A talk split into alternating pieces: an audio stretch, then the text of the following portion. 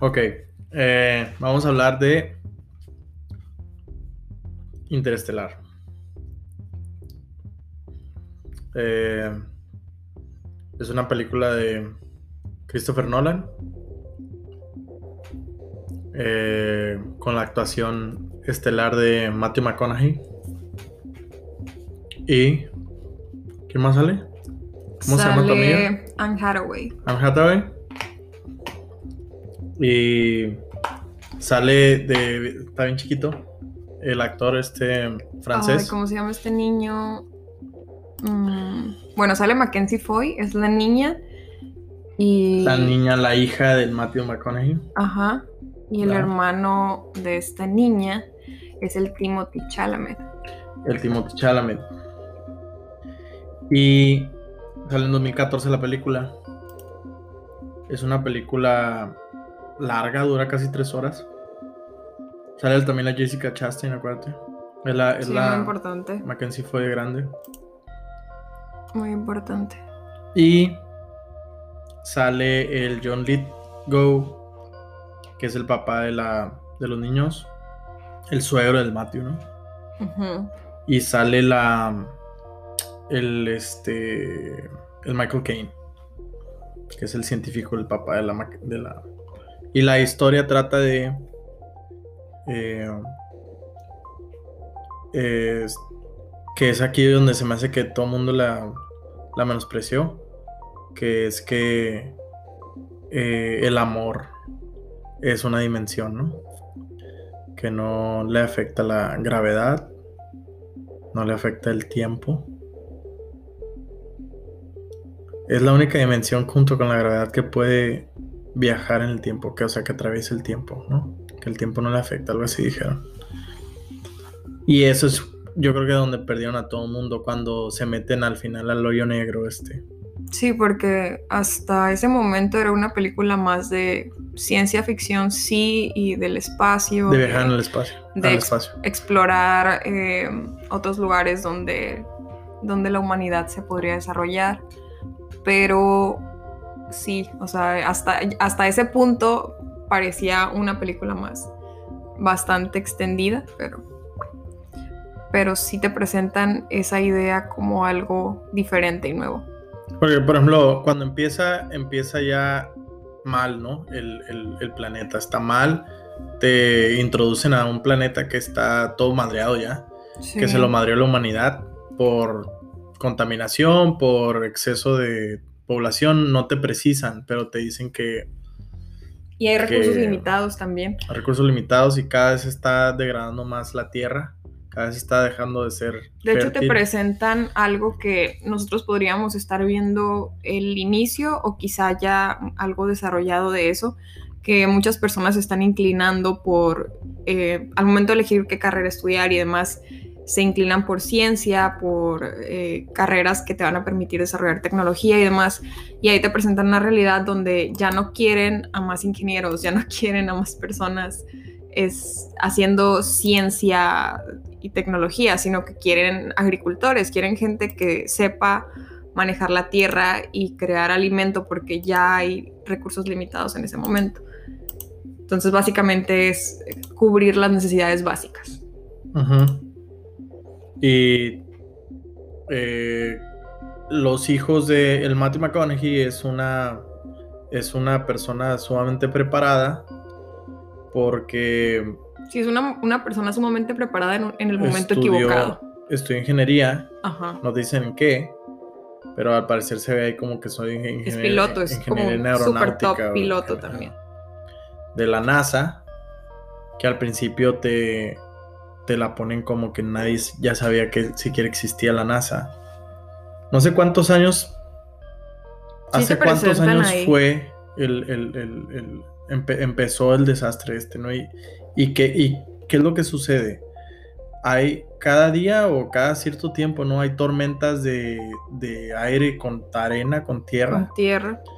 Que obligan a toda la población a recluirse y un exceso de polvo en el eso. ambiente que desencadena una serie de enfermedades respiratorias. Entonces, Digo, ahí ya te vienen presentando algo que tenemos ahorita como realidad, que es el uso de cubrebocas, porque recuerdas que están en un partido y suena la alarma, suena la alarma de la tormenta de, tierra, de arena. Y inmediatamente sí, de volada se termina, llegan al carro a ponerse cubrebocas porque se pone muy, muy fuerte ese tema. Y no se ve, ¿no? Es, tan denso como que no te deja ver. Y, y eso es, esa, esa tormenta te dan a entender, esas tormentas que son, o sea, que fueron creadas o, son la consecuencia, ¿no? De, la mala, en, general como de la mala administración de los recursos del planeta, ¿no? Sí. Después te lo dicen porque están tratando de hacer en la NASA eh, una planta que sea resistente a todo eso. Sí. Sí, está muy interesante que la NASA en ese momento ya está trabajando con proyectos secretos, o sea, más bien... Ya rato, ¿no? Sí, me refiero que en ese momento ya...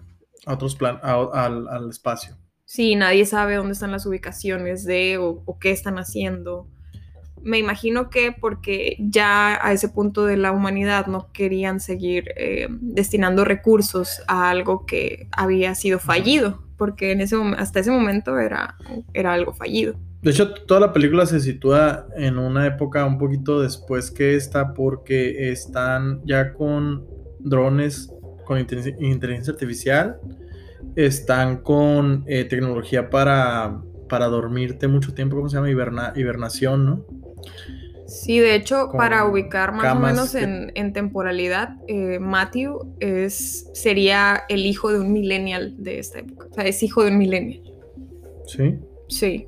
O sea, no recuerdo bien el timing, pero te lo presentan al principio.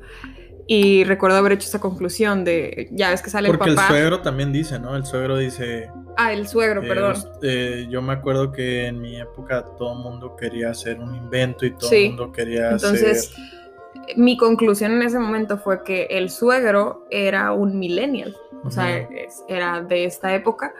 Y Matthew ya es la siguiente generación.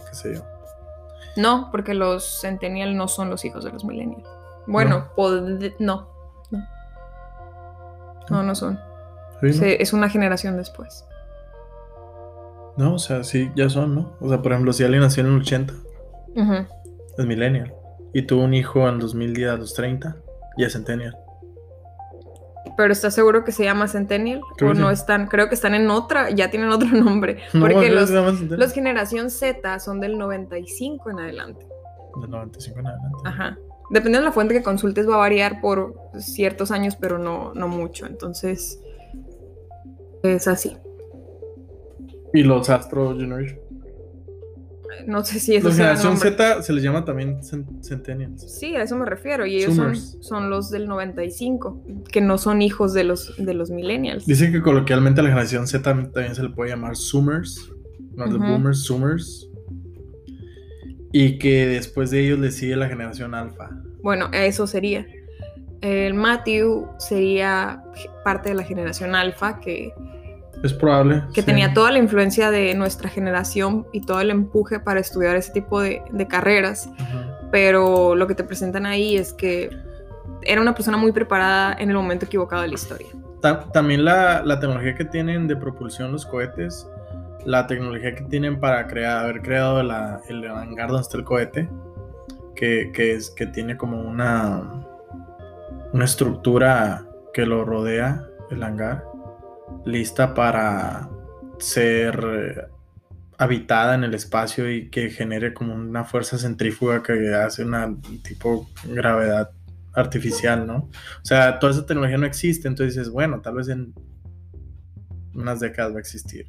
También a la hora de que los mandan a explorar el espacio, cuando están explorando el espacio, están yéndose a planetas. Fíjate, ahora que lo pienso. no es en el 2020, 2030, ahora que lo pienso, podría ser el equivalente a Mars Generation, porque supone que las expediciones eh, tripuladas a Marte van a iniciar a partir del 2030. Entonces es probable que esa película esté situada. La verdad podríamos salir de dudas muy rápido porque sí te lo presentan al principio. Sí. Sí, pero. ¿En algún lugar, en algún momento te dicen el, número de año? Sí, creo que sí. Ok. Bueno, y lo chingón es que eh, están intentando secretamente, mientras está todo ese desmadre en, el planeta, eh, por lo menos te dicen la NASA, ¿no? La, la, NASA está intentando encontrar planetas, está, está, tiene como tres ejes, ¿no? De plan. A, eh, van, están creando un banco de, creo que de óvulos y espermas, para repoblar cualquier lugar.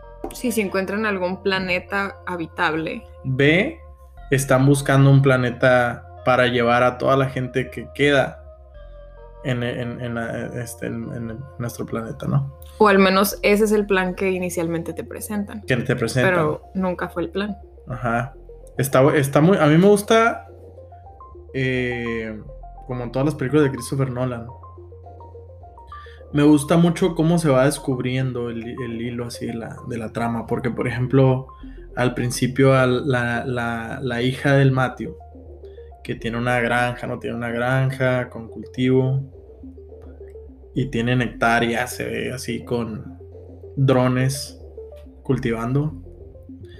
Eh, Obviamente cultivando maíz, que es el que sobrevive. es el único que queda, ¿no? sobrevive condiciones pues el maíz y el trigo son de las, de las pocas que sobreviven condiciones extremas. condiciones extremas. Y sale ahí, salen en la granja y la, la chavita ni siquiera ha entrado a, la escuela, ¿no? O no, ella está en la escuela, pero está, o sea, no le está yendo bien académicamente, está reprobando se pone bien, bien este. No, más bien el tema, el tema de esta niña es que es muy lista y tiene, tiene los mismos intereses que el papá por la ciencia en un momento en el que la ciencia ya no se ve bien porque nos llevó a ese punto de desastre. Y la escuela le hablan Entonces, le hablan al papá, al Matthew. La niña lleva libros de su con él. La niña lee libros en su casa de, no sé, astrofísica y va y pone esas ideas con sus compañeritos y la maestra es como que ya deja de, de estármelos revolucionando, ¿no? Con esas ideas, ya aquí hay que que sean agricultores, que sean hay que dejar la ciencia por un lado porque nos llevó hasta este punto de catástrofe. Que le dicen a las profesoras, ¿no? Le dice, eh, este, ponga, póngale un, un bozal, casi le dice a su hija, porque todo el mundo sabemos ahorita que las misiones a, este, a la luna, que fueron hace, en ese momento, ¿no? Fueron hace mucho, decía, este, solo fue una manera de Estados Unidos de muy creativamente este, llevar a la bancarrota a la Unión Soviética y lo lograron. Y él se enoja, ¿no? El Matthew, porque él dice, no es cierto, o sea, gracias a, todos esos avances científicos para poder llegar a la Luna, también se crearon tecnologías que, que de otra manera no le hubieran salvado la vida a mí no le hubieran dado más tiempo de vida a mi esposa, algo así, porque te, te da a entender ahí que le se murió de cáncer o algo así. Entonces el Matthew como que agradece todos los avances de la ciencia gracias a la, a la NASA y al empuje que tienen por estar explorando unos em, territorios. Porque, literal, a él le ayudó, a él y a su esposa le, ayudaron a... Creo que, creo que sí se muere, pero algo así dice que le, da, le, dieron, le dio más tiempo a su esposa en su que tenía cáncer o algo así. Matthew McConaughey es una persona sumamente pro ciencia, piloto de la NASA. Creo que es piloto experimental de la NASA, ¿no? Ingeniero, sí, es, inventor. O sea, es parte de la preparación que tiene cualquier astronauta ahorita, ¿no? Que tiene que ser piloto, tiene que saber... Algo de STEM, de Science, Technology. Sí, tiene que tener una línea científica. Doctor en algo Ajá, tiene que saber bucear. O sea, es como que eh, las, las cosas básicas eh, que necesitas para tener, para aspirar a ser experto en un área Ajá. que le sea útil a la NASA. Y, y le hablan para, para que, le, para que le, le, ponga un alto a su, a su hija porque si no la van a tener que suspender, o algo así. Y este, y él se enoja y la saca de, de la escuela, la suspenden de la, de la primaria o no sé dónde y, ahí te das una idea de que la niña salió igual o más lista que él. Y es muy, es clave esa niña, porque esa niña le está dice y dice en ese mismo tiempo en la historia.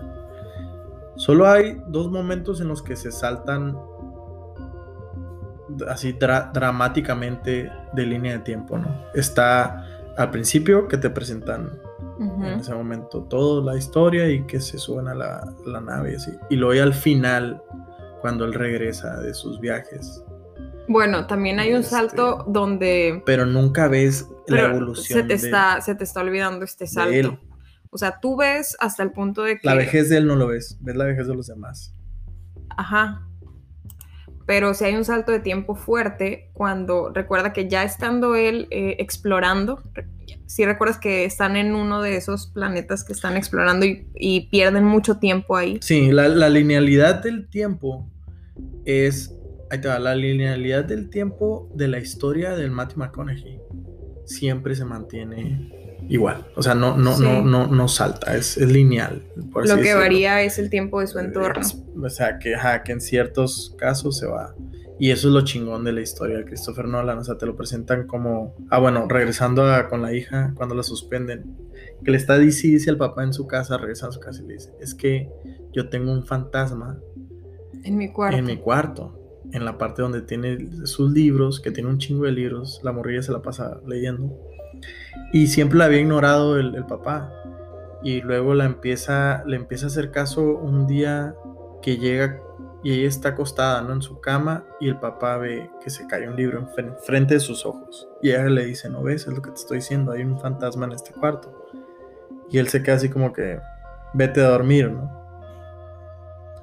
Pero creo que el día siguiente o así, que se mete mucho polvo, mucho, mucho polvo a la, a la casa, eh, se da cuenta de lo que está pasando en ese librero en el cuarto de ella. Sí, se era de una no. especie de código Morse. Se da, se da cuenta gracias al polvo que se, que se acomoda de cierta manera en el piso, que hay algo más, que hay como una fuerza de gravedad o hay algo que está haciendo unas figuras en el piso.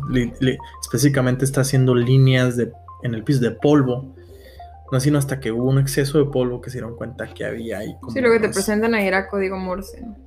empieza a ver si es código Morse, empieza a ver si es ceros o unos o algo así, ¿no? Y primero, no, él detecta, la, la niña dice que es código Morse. Y lo que dice el código Morse es, no te vayas, Stay. quédate. Y él se le hace la ridículo. palabra. Dice, no, eso no puede ser, ¿cómo va a ser eso? Pero mira, yo tengo otra teoría. Ya cuando le hace caso, ¿no? Y empieza a ver el- eso.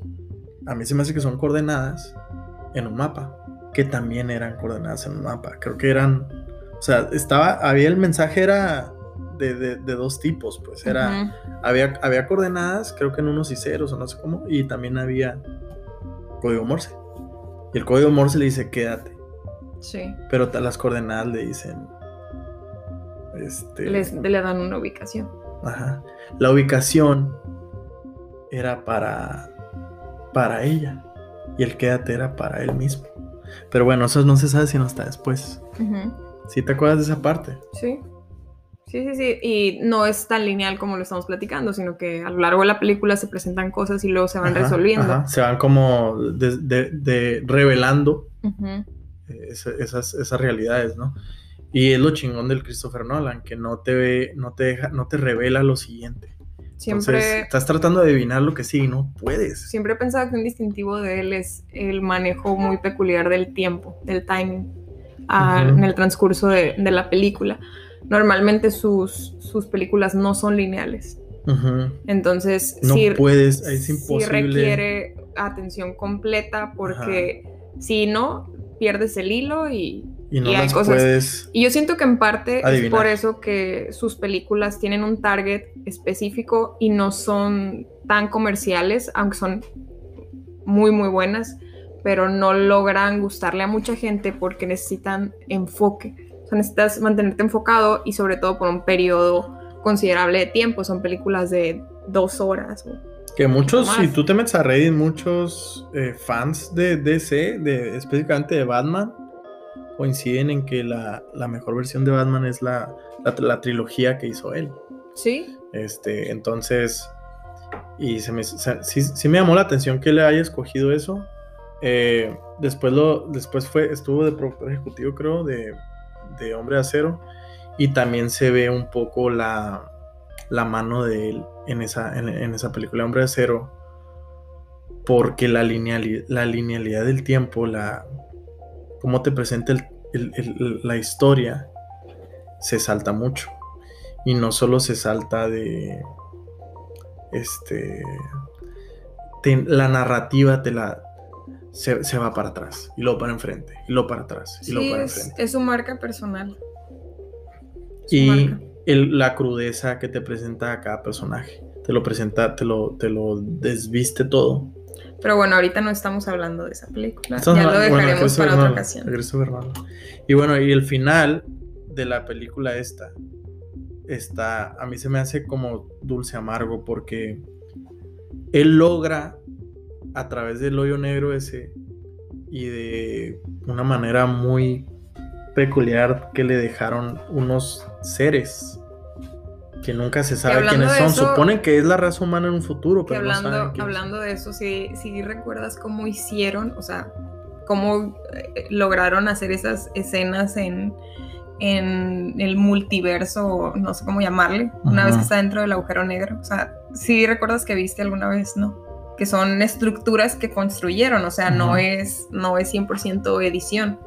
Ah, ya, en, ya en, la, en, la, en la creación de la película. Sí, o sea, hablando ya de, de la creación. Eh, sí, dejan, dejan un poquito de. para que como que el, actor se familiarice con lo que va a terminar siendo, ¿no? La, imagen esa de que son como el cuarto de la niña visto desde el librero por la parte de atrás, como si estuviera semi-transparente, si fuera un cubo y tú lo vieras como semi-transparente, pero ese cubo se repite como un millón de veces. Sí pues esa estructura negra la construyeron para, para grabar esas escenas. O sea, no, no se lo dejaron 100% a... A CGI. Y les quedó en chingón. Y a través de los libros, o sea, a través del... de la manipulación de ciertas fibras invisibles al ojo de las personas que están en el tiempo de la niña y él, estos alienígenas lograron poder comunicarse con gravedad, que es lo que te dice, ¿no? Que esas fibras invisibles, semi casi invisibles, es gravedad. Y con eso pudo manipular él tanto las manecillas del reloj que estaba en el librero, como el polvo que, caía en el piso. Y gracias a eso le salva a la, a la raza humana. Pero eso es lo dulce, pero lo amargo es que no logra comunicarse a él mismo en el pasado que no, que no se suba a ese viaje. Digo, más bien logró comunicarse, pero su persona del pasado no, no entendió, o sea, no, no entendió, no había manera que se imaginara que era el mismo tratando de decirle que... Es irónico, ¿no? Porque si no se hubiera ido, no habría salvado a la raza, entonces era imposible. Eh, sí, no, porque recuerda que la que salvó fue la hija, pero, con, sí, ya, ya, ya uní, ya uní los... Es imposible. O sea, ella lo salvó gracias a lo que le programó él al final en las manecillas del reloj. Pero y recuerda algo. Te, fijas que son dos realidades. Primero está. Ah, no, bueno, tal vez las manecillas del reloj siempre estuvieron. Y él recuerda, recuerda algo. El el tema de que la hija dedicara toda su vida a buscar una alternativa de cómo salvar a la población surge del hecho de que ya estaba como, como ¿cómo se llama esto? Desahuciado. O sea, ya estábamos desahuciados en ese momento y la única opción de mantener la raza existiendo era sí encontrar un lugar nuevo que habitar, pero no llevar a la gente que está aquí, sino llevarte óvulos, esperma y desarrollar vida en, aquel lugar. Entonces las dos cosas se lograron, porque si, si recuerdas que... La mansión del reloj le mete eh, eh, cierta información codificada. Ahí sí, de todo lo que se prolongaron, eso fue lo que más se prolongaron, porque, o sea, como en una manecilla de reloj programas algo, pero bueno, le programó que ahí información. Sí estaban hablando Morse. Recuerda que el movimiento de las manecillas. Ajá. Pero ¿cómo programas las manecillas de que tuvieran? O sea, hay muchas cosas que te presentan ahí que... Que no, que, está muy difícil que pase, que existan, pero sí, sí, sí le programa información suficiente, creo que lo que les faltaba de ciertas ecuaciones o de gravedad o ciertas ecuaciones de, no sé si... lo único que faltaba, número uno, es, es que este señor que según había dedicado toda su vida a resolver una ecuación y no lograba resolver, confesar el hecho de que la había resuelto hacía mucho tiempo y que la respuesta era que no había alternativa para salvar a la población. Pero gracias a, esa a eso. Entonces ella se fue por otra línea, se fue por otra línea totalmente diferente a la que habían estado explorando hasta ese momento. Y... Para poder echar a andar el hangar con el, eh, la estructura esta eh, que, la, que lo rodeaba este, centrífuga que, crea eh, un movimiento centrífugo para, crear gravedad artificial, ¿no? Que, que, creo que esa es la información que le codificaron en el, en el, en el, este, en el reloj junto con muy probablemente coordenadas, porque se salieron del planeta Tierra. ¿Hacia dónde? Sí, pero también tienes la parte de la exploración de otros planetas ya existentes. Que comienza. Que era parte de la misión de Matthew con su equipo. Y la, o sea, la única nave ya que tenía la posibilidad de, ir a explorar el último. se había acabado. Sí, es donde estaba el novio de, de la Anne Hathaway. Y al parecer ese lugar sí era habitable, ¿no? Sí, porque pasan muchas cosas en el inter de las tres horas que dura la película. O sea, el, Matt Damon es un explorador que se queda en una... Porque mandan varias, o sea, la NASA en su desesperación mandó a varios planetas, astronautas, y el problema era, creo que nomás era un, un vuelo, un vuelo de un solo viaje, no era, era solo de ida. Sí, era un Entonces, eran suicidios. Para quien no encontrara eh, condiciones aptas para la vida, porque el que encontrar esas condiciones. Pues iban a rescatarlo. Iba, a, enviar ese mensaje y pues. Se iba a hibernar en la cama que tienen todas las eh, naves y, y, lo iban a rescatar cuando llegaran a ese planeta, pero, pero eran suicidios, entonces todos fueron héroes, excepto Matt Damon. El Matt Damon encontró un planeta que no era habitable. Y envió pero falsificó información para que fueran por él y eso les retrasa un poco el, encuentro de la búsqueda del planeta habitable, que al final no encuentra ningún planeta habitable. Pero se dan, o sea, dan con este hoyo negro. Y también por eso ya no hay vuelta a la Tierra, o sea, ya no hay regreso. Está, está, a mí me gustó mucho la película, la, la tuve que ver varias veces para ver todos los elementos así que, que, mete, porque esta es otra cosa de Christopher Nolan, mete muchos elementos a las películas, muchos detalles, que si alguien presume que a la primera los digiere todos, es muy difícil que a la primera los dijeras todos. Sí, Mete muchos elementos a las películas. y películas son muy densas. Ah, una parte muy importante de la que no hemos hablado. La música. Es un personaje en sí es algo muy importante en la película.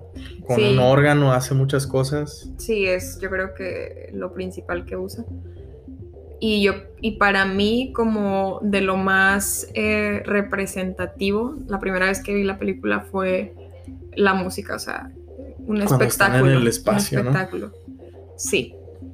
Es de esos soundtracks que puedes seguir escuchando sin problema aún con la, o sea, con la tele apagada. Es, que Hans Zimmer es, es una institución. La música que, sale ahí. Además hacen una buena mancuerna Nolan y, Hans, Zimmer. Ya lo han hecho varias veces. trabajan bien. De hecho, siempre he pensado, o sea, qué difícil trabajo hacer la música, porque ¿qué sucede primero? ¿Haces la película y luego la música o la música y luego la adaptas a la película? ¿O vas eh, avanzando simultáneamente, o sea, es complejo. En el caso de, fíjate, hablando de eso, en el caso de esta película, no, no te, o sea, no, he investigado si, este, si hay alguna entrevista a Hans Zimmer ya, ya Nolan de cómo, cómo lo hicieron, pero en el caso de, por ejemplo, Joker, la que ganó, de hecho, la, la, compositora que ganó. Ella hizo la, música y luego se hizo la película. Hizo la música, sí. Y el director eh, escritor de Joker, el, que hizo todo, la dejó ser. Y hizo una, algo increíble y usaban la música en el set para que se, el Joaquín Phoenix se, se transportara y ve lo que hicieron. Pero la mayoría de las, de las, yo, bueno, lo que he visto en otros casos es que la mayoría de las películas es van, van haciéndolo poco a poco. o sea, no es primero la, música y luego la película. Primero la película, ahora pon la música a la película. No. Sí, lo, interesante es que Nolan y, Zimmer tienen una una buena mancuerna, entonces como que pueden soltarse un poquito más. Saben que va a funcionar la dinámica. Lo vamos a platicar de Hans Zimmer. Sí, hay mucho que hablar al respecto.